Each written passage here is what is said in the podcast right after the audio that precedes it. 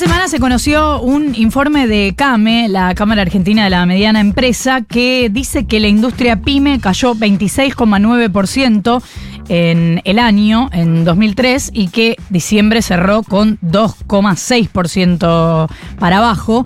Y vamos a preguntarle algunos detalles a Salvador Femenía, que es vocero de la CAME. Salvador, buenos días. Florencia Halfon te saluda. ¿Cómo te va? Buen día, Florencia, ¿qué tal? ¿Cómo te va? Bien, gracias por atendernos. ¿Qué nos podés contar en detalle de lo que han encontrado en este informe y el análisis que hacen en torno a eso?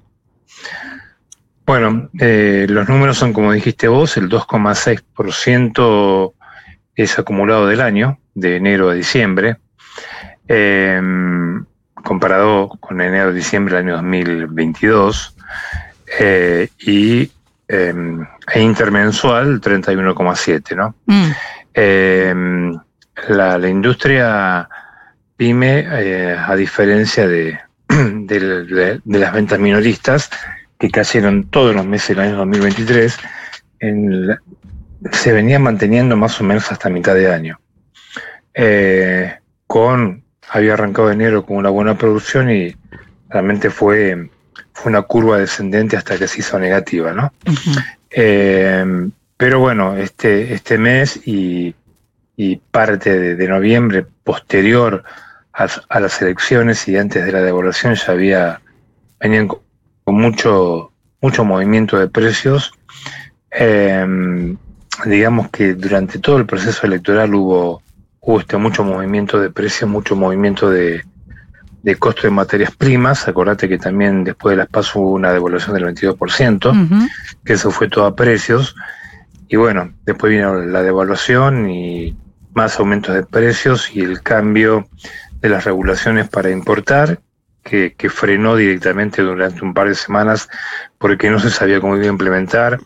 Bueno, todo es un combo realmente y sumarle a eso las expectativas de, de recesión hizo que realmente esto se cayera en la forma que se cayó, ¿no? Con todos los rubros y con un rubro en especial que, que fue el de parte de maquinarias, eh, metal y, material de transporte, que cayó un 35,7% interanual, pero papel también 32,7%, madera y muebles 34,4%, químicos y plásticos 32,9%. O sea, fue una caída realmente generalizada este, que bueno, eh, se condice con la situación actual. Déjame ver si te entendí bien. O sea, lo relacionas por un lado con la inflación, o podría ser devaluación o devaluaciones que hubo, y por otro lado con las últimas decisiones de Sergio Massa y las primeras decisiones de Javier Milei. ¿Estoy entendiendo bien? Sí, sí, sí, sí, es así. Es así. Es un combo, un combo de cosas, ¿no? Y parte de una situación de, tendiente a, tener muchas dificultades durante todo el año 2023. Eh, como te decía, en, la parte de ventas minoristas se notó más porque cayeron todos los meses, todos los meses. La, industria, este, por una cuestión de, fabricar y, y, mantenerse algunos stocks, porque es una forma de cubrirse también tener stock, este, más o menos se mantuvo con caídas no tan fuertes, pero a partir del del mes de junio ya se, se hicieron negativos todos los meses. Eh, Salvador, ¿cómo te va? Nico Fiorentino te saluda. Eh, ¿Qué tal, Nico? ¿Cómo te eh, va? Bien, muy bien. ¿Recordás algún em, antecedente donde un hecho político o algo, algo muy, pero muy puntual genere de un mes a otro una caída como la de diciembre del año pasado?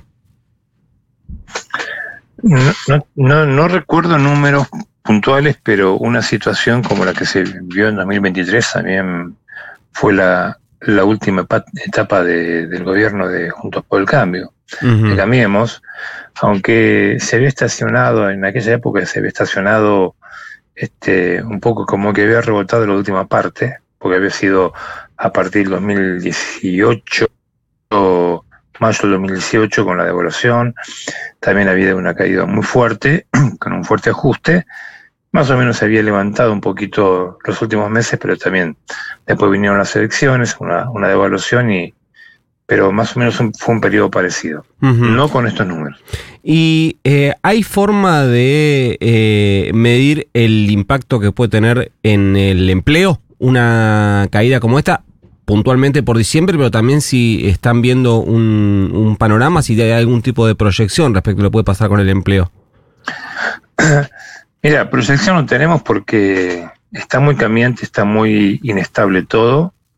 Em, no se ve mucha previsibilidad en algunas cosas y creo que hay una discusión política en el medio donde, donde no se terminan de dar definiciones para un lado o para el otro, pero este, creemos tanto en el comercio como en la industria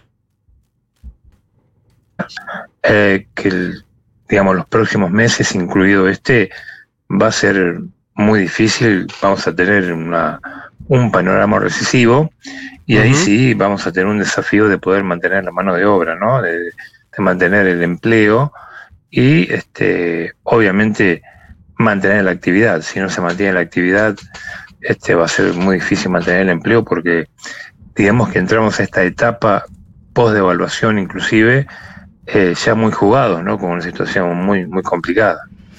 Eh, Salvador, ¿qué posición tiene la CAME respecto del el capítulo que está en disputa en la justicia de la cuestión laboral del decreto? Nosotros creemos, venimos sosteniendo y venimos este, pidiendo desde mucho tiempo que tenemos que hacer algún tipo de actualización de normas laborales eh, sin pensar en, este, en tocar derechos adquiridos, pero sí hacia adelante, inclusive nosotros de, desde CAME, eh, junto con la CAC y el sindicato, estábamos trabajando independientemente de la ley en un fondo de cese por, por el tema de las indemnizaciones, porque tenemos una, una situación que podríamos calificar grave del tema de este, conflictividad laboral y el pago de las indemnizaciones agravados por una por un acta que había sacado la ley la Cámara eh, Nacional de Apelación al Trabajo, donde incluye una capitalización de intereses en el cálculo de las indemnizaciones que las terminan multiplicando por dos, tres o cuatro, ¿no? Entonces, para una pyme esto es eh, imposible de afrontar, sobre todo con un recorrido como el que tenemos el, último par de años. Entonces, es muy, muy, muy complicado y creemos que el de eso de, alguna forma hay que reformarlo hay que hacerle una, una modificación o hay que hacer acuerdos de este tipo eh, extra ley, ¿no? Porque serían acuerdos por convenio. Em, pero en general queremos que el tema laboral de alguna forma hay que actualizarlo eh, para que si en algún momento se dan las condiciones realmente se dé un, impulso más fuerte del empleo.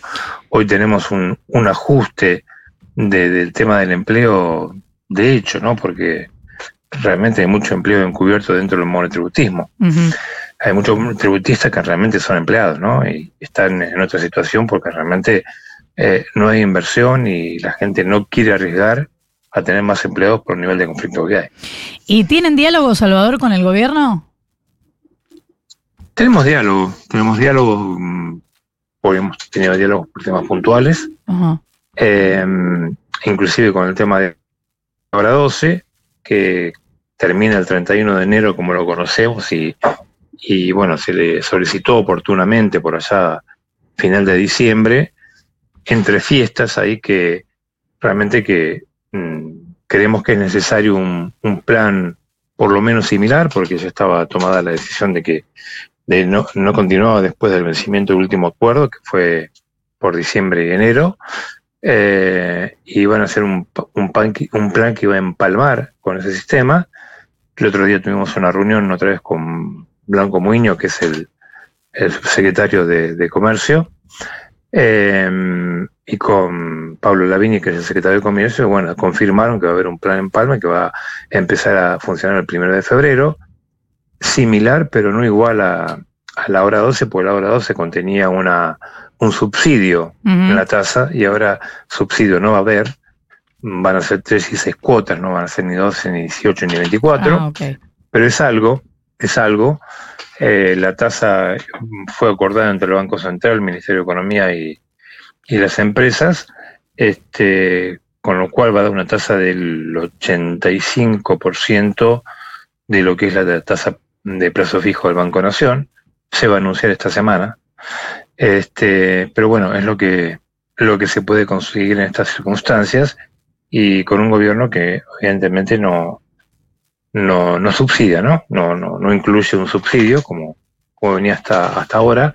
Es un plan que, que funcionó en el 2014 hasta ahora, eh, que dio buenos resultados en cuanto fue el, digamos, una herramienta eficaz eh, en todo momento, ¿no? Momentos buenos y momentos malos para, para poder potenciar un poco las ventas. ¿no? Salvador Femenía, vocero de la Cámara Argentina de la Mediana Empresa, gracias por habernos atendido. No, al contrario, que tengan buen día. Igualmente, un abrazo. Un minuto para las 8 de